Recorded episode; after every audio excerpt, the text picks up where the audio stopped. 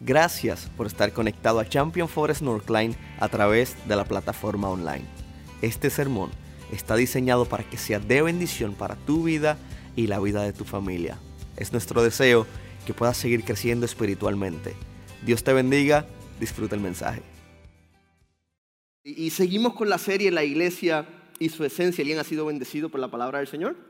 ¿Verdad? Y hemos estado hablando acerca de conocer al Señor, que uno puede conocerlo intelectualmente, por una experiencia o por una relación en intimidad con el Señor. La semana pasada hablamos acerca de crecer y, crecer eh, requiere estar conectado al Padre porque permanecer me hace crecer, me limpia mi corazón, pero permanecer requiere una acción, ¿verdad? Yo no puedo crecer en el Señor sin hacer nada, así no, tengo que ser intencional en acercarme al Padre y, hoy quiero y queremos compartir acerca del tema de compartir. Aquí en Champion Forest tenemos una estrategia que son las tres C, eh, conocer, crecer, compartir. Y aprovecho para otra vez invitarlos a nuestros grupos de discipulado. Ahora mismo estamos hablando acerca del tema de conocer. Eh, va a ser en el segundo piso. Te invitamos que seas parte de lo que Dios está haciendo. ¿Alguien está yendo a los grupos de discipulado que le dé un aplauso al Señor? Si usted está yendo, un aplauso al Señor. Ahí está, mira todo este grupo de hermanos está siendo parte del grupo discipulado, así que te invitamos y, de paso hay cafecito, hay unas donitas, de repente traen un sandwichito. No vaya por eso, ¿ok? Vaya eh, por la palabra del Señor y de paso se come algo. Amén. Eh, eh, y hoy quiero hablar acerca de compartir y por lo general el ser humano comparte cosas, ¿verdad? Bueno, algunos, algunos no, pero por lo general en nuestro corazón sale el deseo y, la intención de compartir con alguien más ciertas cosas y, muchas veces a diario compartimos, mira, eh, por ejemplo, consejos. Hoy que estoy pasando por esto, lo que sea, y, tú le, le compartes un consejo, le hablas acerca, oye, mira, te aconsejo esto, y uno comparte un consejo. O de repente el día está lluvioso, así como hoy, y cuando salen de repente te comparte una qué? Una sombrilla. Oye, no te mojes el pelo, Jesús, que se te va a despeinar. Y aquí está, aquí está la sombrilla. De repente estás en tu casa, estás utilizando el celular, te estás quedando sin carga y, ¿me puedes prestar el cargador? Claro. ¿Y qué le compartes? El cargador. A lo mejor compartes una historia, una anécdota. A lo mejor compartes contenidos en redes. Eso se ve a diario, ¿verdad? Gente compartiendo cosas en Facebook, en Instagram y compartiendo todo tipo de cosas. Y también compartiendo comidas con los que no tienen, ¿verdad? Eh, gracias a Dios que ha sido generoso con nuestras vidas y podemos bendecir a alguien más. Y de paso aprovecho para decir que cada sábado aquí en Northline estamos impactando la comunidad donde Dios nos ha puesto repartiendo comida con aquellos que están en necesidad.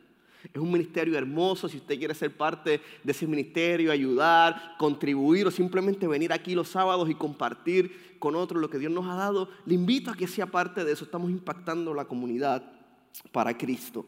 Ahora bien, hay ciertas cosas que no nos gusta compartir.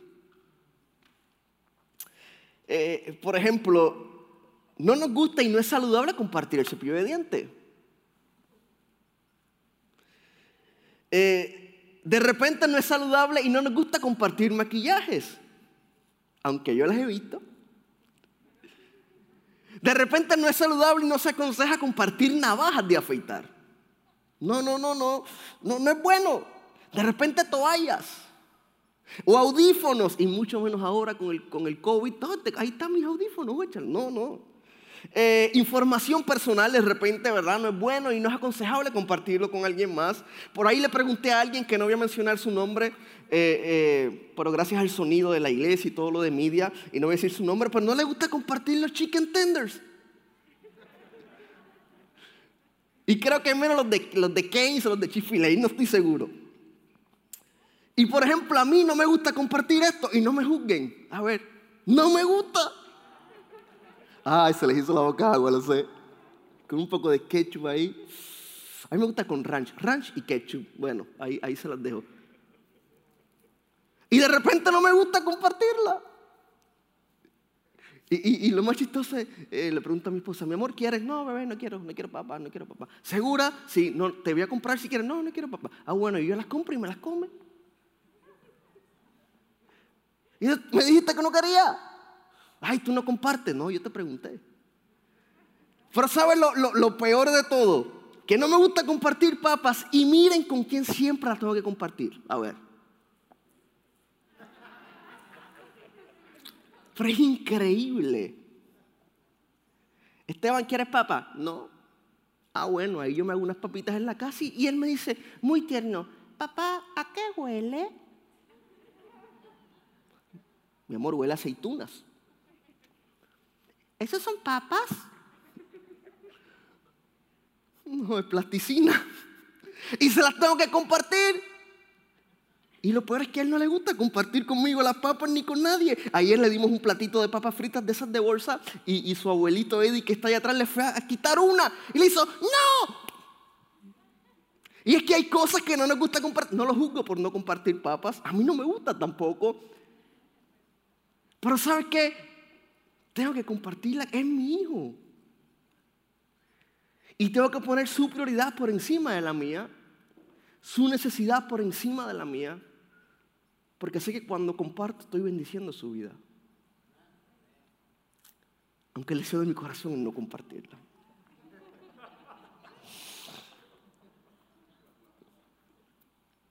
Hay, algo que tú y yo tenemos que este mundo necesita. Hay algo que la iglesia del Señor tiene que compartir con otro. Y es el mensaje transformador de Jesús. Pero muchas veces nos pasa lo que me pasa a mí. Y disfruto. Y voy el domingo y levanto la mano y canto y gloria a Dios. Pero cuando salgo por la puerta, me pregunto, ¿a qué huele? Y no quiero compartirlo. Cuando alguien más pregunta, muchas veces me avergüenzo y no quiero compartirlo. Y hay un mensaje transformador que esta sociedad, que este mundo necesita para que su corazón sea restaurado como nuestro corazón ha sido restaurado. ¿Alguien dice amén a eso? Hay un mensaje de esperanza que necesita ser compartido. Y hoy te quiero hablar acerca de estamos de pesca. Estamos ¿Alguien ha ido a pescar? Yo sé que mi suegro está por ahí. ¿Alguien ha ido a pescar? ¿Verdad? Eh, eh, y, y pescar es bueno si te gusta el que se maree, bueno. Eh, hay unas tabletitas que le venden, pero es rico ir de pesca, despejarse, estar en el mar, tener cañas, redes eh, eh, y, disfrutar ese tiempo. Dice que cierto día, está en Mateo 4, 18 al 22, cierto día mientras Jesús caminaba por la orilla del mar de Galilea, vio dos hermanos. Simón, quien también llamó Pedro, y Andrés, que echaban las redes al agua porque vivían de la pesca. Dice eh, eh, que Jesús los llama y le dice, vengan, síganme, yo les enseñaré cómo pescar personas. Y me llama la atención lo que hicieron ellos. Enseguida dejaron las redes y lo siguieron.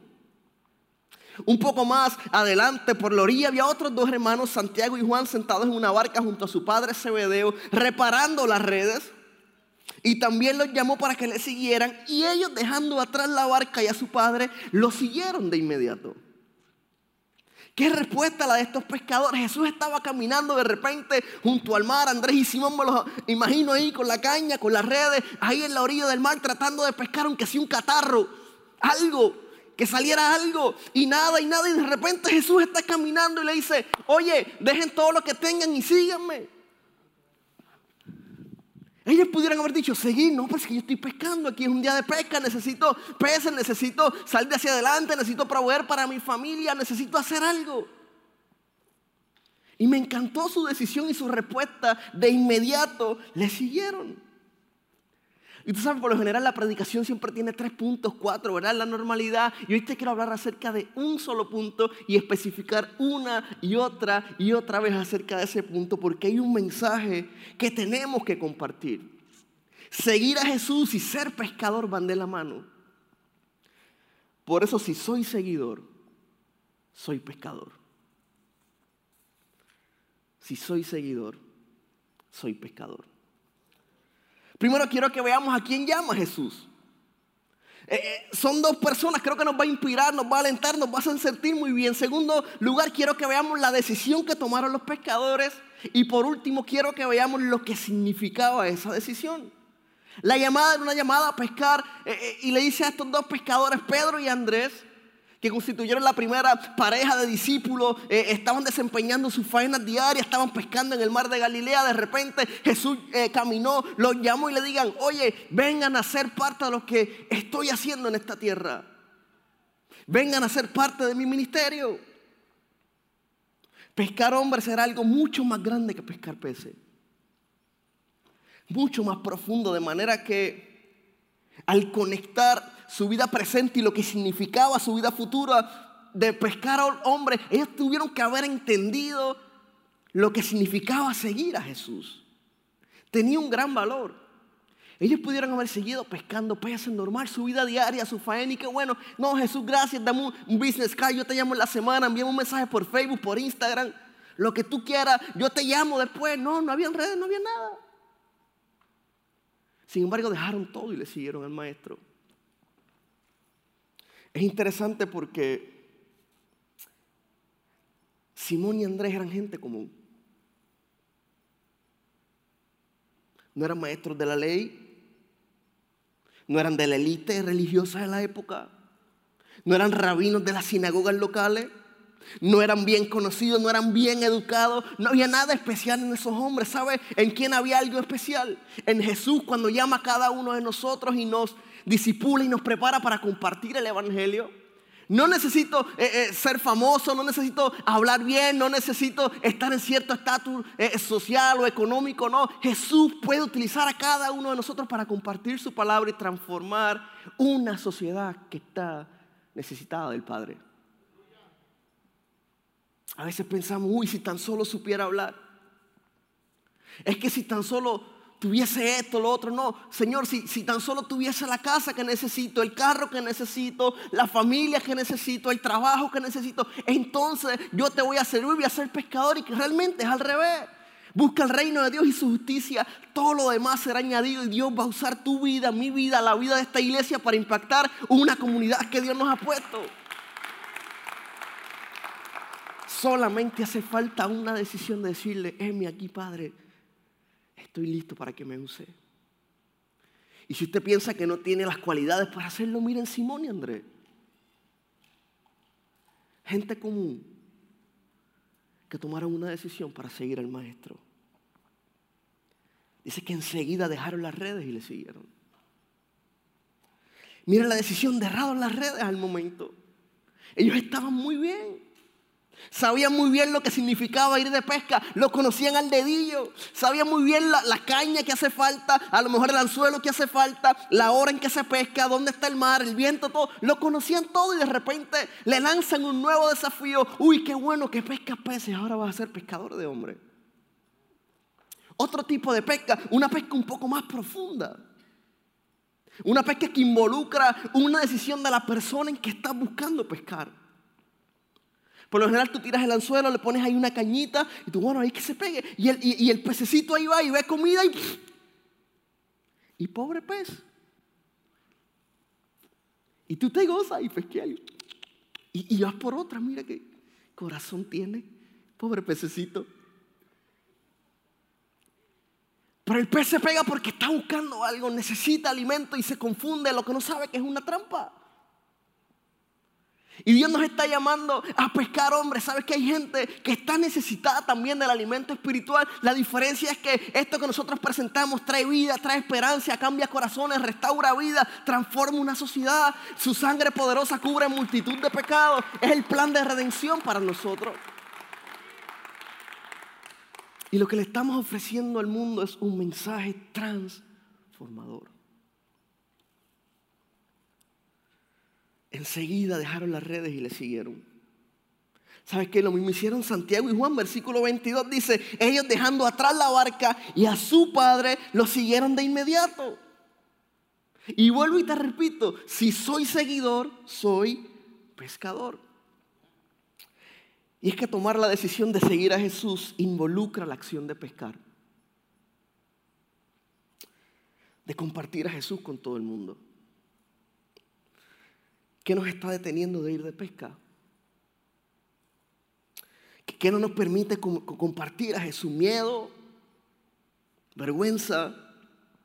Uy, pastor, es que no sé cómo hacerlo. Es que temo al que, al que dirán cómo me van a mirar. Quisiera compartir a Jesús, pero le temo a las circunstancias de la vida. A lo mejor nuestras preocupaciones, a lo mejor nuestras crisis, nuestras enfermedades, a lo mejor cualquier cosa que está a nuestro alrededor nos está impidiendo compartir a Jesús y ser los pescadores que Dios diseñó que usted y yo fuéramos.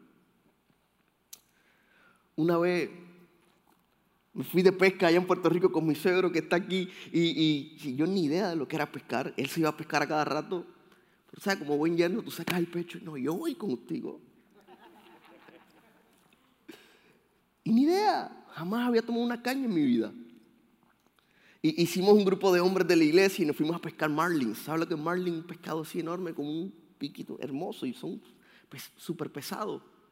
Y ahí vamos todos súper emocionados y vamos a pescar marlin y nos levantamos súper temprano. El Señor reprenda y nos levantamos de madrugada y vamos para allá. Y yo con los ojos acá, bueno, bueno la emoción de pescar marlin, vamos, hicimos un grupo, eh, eh, rentamos un, barco y, vamos y estamos, y, estamos pescando y estamos en el mar y en el mar y en el mar. Y estuvimos ocho horas buscando un marlin. Y de repente estamos todos así cómodos, sentados, uno tomando coca, agua, eh, comiéndose algo, y estamos tranquilos, y de repente algo pasa, y mi suegro dice, se pegó, se pegó el marlin, nosotros tiramos todo al lado, y vamos y le estamos ayudando, y estamos ahí, y hay una emoción, usted no entiende, una adrenalina que significaba que el marlin se había pegado, y ahí vamos, mi suegro se siente, empieza a jalar, tú haz esto, tú haz lo otro, y yo ni idea así, que vaya por los refrescos, no, no, aquí haz esto, lo otro, y ahí vamos, y estamos todos ahí, y, se pega y dale, y empieza a jalar y a jalar. Y él me estaba diciendo que tú tienes que dejar que Marlin pelee y pelee y pelee, y de repente tú lo vas jalando y dejas que pelee y pelee y pelee, y cuando se canse, ahí es el momento. Y ahí estuvimos rato, rato, y nosotros así, todos emocionados, se va a pegar, se va. ¿Se apagó el barco? No, se escapó el marlin. Eso mismo sentí yo. Ah. De repente el marlin se fue. Se escapó. Según su experiencia dice que pesaba unas 350 libras.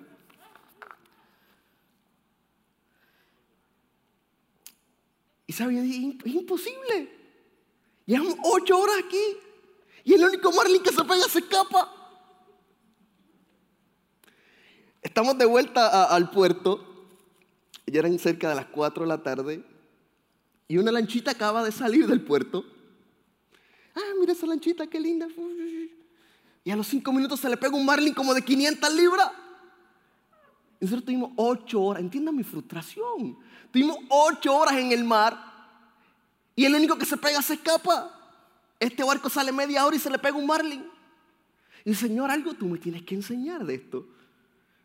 Algo tú me tienes que enseñar. Y sabes que el Señor habló a mi corazón y me dijo, me dijo, esa misma emoción, adrenalina, eso mismo que tú sientes en tu corazón es lo que quiero que utilices para pescar, hombre. Hay una sociedad que necesita ser alcanzada. Si, si, tan solo entendiéramos lo que significa ser pescador de hombre. Que nos mueva la emoción, la adrenalina, que nos mueva esa acción de compartir el mensaje que ha transformado nuestra vida compartir a Jesús con otro.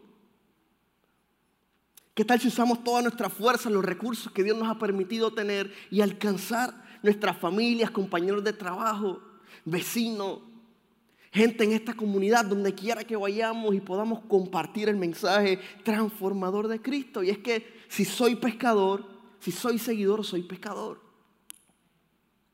Van de la mano, es imposible ser un fiel seguidor de Cristo y no pescar. Es imposible.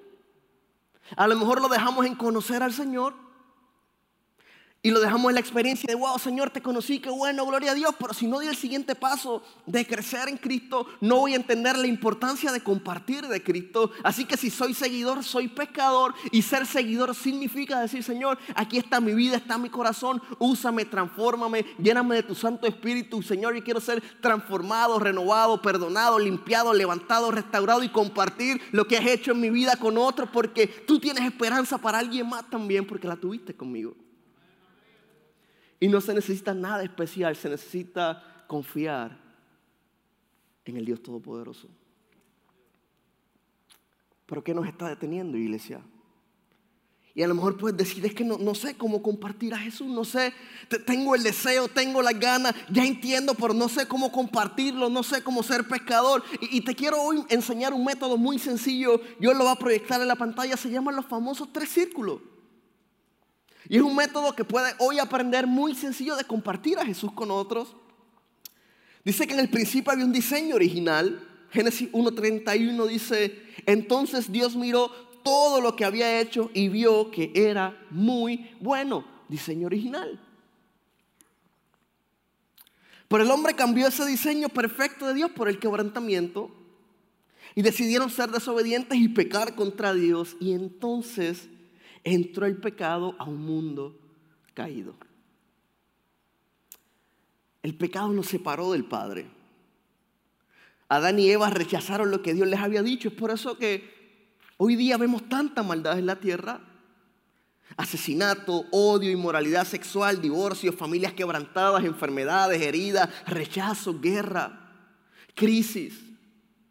Porque vivimos en un mundo caído a causa del pecado. Y uy, pastor, es que yo soy bueno. Te quiero decir algo. Todos hemos pecado y por eso estamos lejos de Dios, dice Romanos 3:23. Y es que todos pecamos, nadie es perfecto. Todos estábamos lejos de Dios. Y es interesante que muchas personas buscan soluciones a este quebrantamiento. Se refugian en fama, de repente en éxitos, de repente en drogas, posesiones materiales, alcohol, infidelidad, etc. Pero nada en este mundo puede llenar el vacío de nuestro corazón, solamente el Señor. Pero como la gente busca llenar ese vacío, dice Proverbios 14, 12, delante de cada persona hay un camino que parece correcto, pero termina en muerte. Estrecho es el camino pero qué bueno que el Padre tenía un plan. Tenía un plan de redención. Dice su palabra en Juan 3:16, pues Dios amó tanto al mundo que dio a su único Hijo para que todo el que crea en Él no se pierda, sino que tenga vida eterna. Y me emociona saber que Jesús sufrió en mi lugar. Jesús sufrió en tu lugar también. Él pagó el precio por todas nuestras deudas. Jesús pagó el precio por todos nuestros pecados. Dice en Colosenses capítulo 2, versículo 13, antes ustedes estaban muertos, pues eran pecadores y no formaban parte del pueblo de Dios, pero ahora Dios les ha dado vida junto a Cristo y les ha perdonado sus pecados.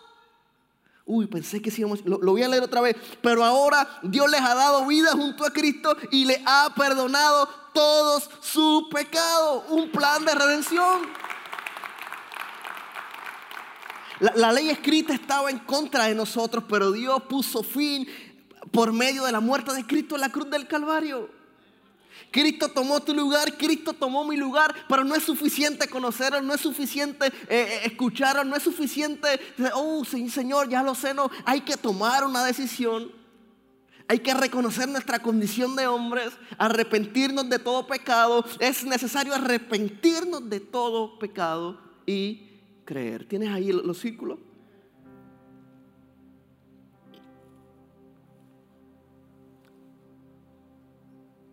Para eso llegó el Evangelio. Las buenas nuevas de salvación, pero es necesario arrepentirnos y creer en Él. Jesús pagó el precio por nosotros. Es necesario aceptarlo en nuestro corazón como nuestro único y exclusivo Salvador. Es necesario entender que la salvación es solamente por gracia. Efesios 2 dice, Dios los salvó por su gracia cuando creyeron. Hay una iglesia que cree en Jesús. Dios los salvó por gracia. Ustedes no tienen ningún mérito en esto. Es un regalo de Dios. La salvación no es un premio por las cosas buenas que hayamos hecho. Así que ninguno de nosotros puede jactarse de ser salvo. La salvación es por gracia. Romanos capítulo 10 dice, si declaras abiertamente que Jesús es el Señor y crees en tu corazón que Dios lo levantó de los muertos, serás salvo. Pues es por creer en tu corazón que eres hecho justo a los ojos de Dios y es por declarar abiertamente tu fe que eres salvo. Como nos dicen las escrituras, todo el que confíe en Él jamás será avergonzado. Hay una iglesia agradecida por eso. Jamás seremos avergonzados. ¿Sabes que Cristo murió por amor a todos nosotros? Uy, pastor, por mí no creo, es que yo he hecho tantas cosas. Si usted supiera lo que hice ayer, si tan solo supieran lo que hice cuando me levanté por la mañana, no creo que eso sea para mí, ¿sabes qué? Jesús no vino a buscar a los que se creen justos, sino a los que son pecadores. Y todos nosotros somos pecadores. Y el plan de redención es para todos nosotros y no solamente para nosotros, sino para toda la humanidad. Pero hace falta una iglesia que abra sus labios y compartan el mensaje del Señor. Esto es el Evangelio. Esto es la redención de Cristo para nosotros. Y si usted no sabe cómo compartir a Jesús, bien sencillo, ahí está, diseño original entró el pecado, vivimos en un mundo caído lleno de quebrantamiento, pero qué bueno por el Evangelio, qué bueno por el mensaje de salvación, qué bueno por Jesús, pero hace falta arrepentirme, hace falta creer para que mi relación con Dios sea restaurada. Y me gusta esto porque es un círculo que no se detiene. Comienza aquí, viene el mundo caído, me arrepiento, creo, llega el Evangelio a mi vida, restaura mi relación con Jesús, comparto con otros y vuelvo y vuelvo. Y es un ciclo que no se detiene, pero hace falta una iglesia que esté dispuesta a compartir a Jesús. Y si a lo mejor es que no sabía cómo hacerlo, ya no hay más excusa. Sumamente sencillo. Cuando vayan a salir hoy por esta tarde, hay dos mesas ahí. Cada una de estas mesas tiene muchas tarjetitas con este diseño de los tres círculos. Llévala, compártala con otro. Dile, te quiero decir algo que cambió mi vida y mi corazón. Si estás dispuesto a compartir a Jesús, ponte de pie. Solo si estás dispuesto a compartir a Jesús. Si soy seguidor, soy pecador. ¿Sabes que nuestra relación fue restaurada con Dios a través de Jesús? Dice una historia que un papá dejó a su hijo en la escuela Y como uno tiene de costumbre decirle cuando dejamos a nuestros hijos, mi amor, bye, te amo, Dios te bendiga, que tengas buen día, buena tarde, te veo ahorita. Te veo en la casa, mi amor. Lo abrazó, se despidió y le dio un beso, se fue. Y mientras el papá se estaba yendo, miró por el retrovisor de su carro y el edificio de la escuela de su hijo comenzó a derrumbarse.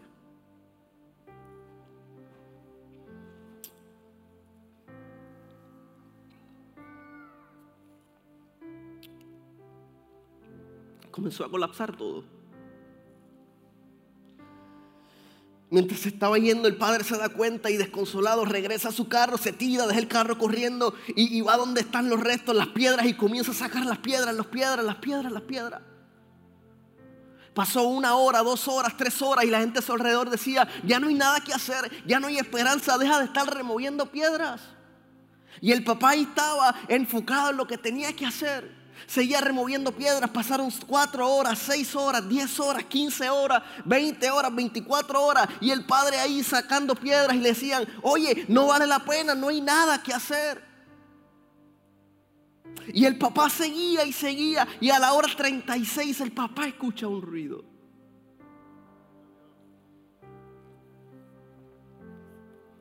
Dice que la gente alrededor se da cuenta de ese ruido y ahora comienzan a ayudarlo.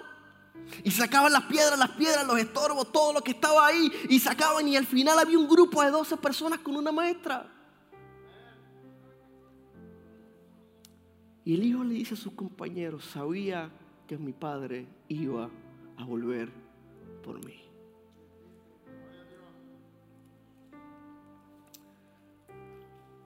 Eso fue un papá de un ser humano normal como tú y como yo. Imagínate nuestro Padre Celestial.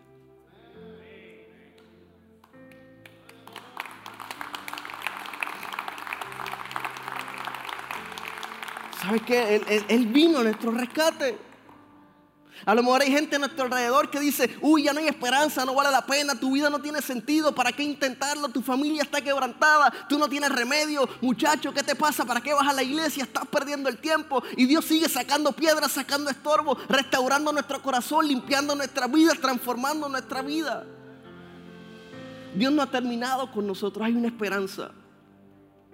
Y esa esperanza tenemos que compartirla con alguien más. Jesús no ha terminado todavía.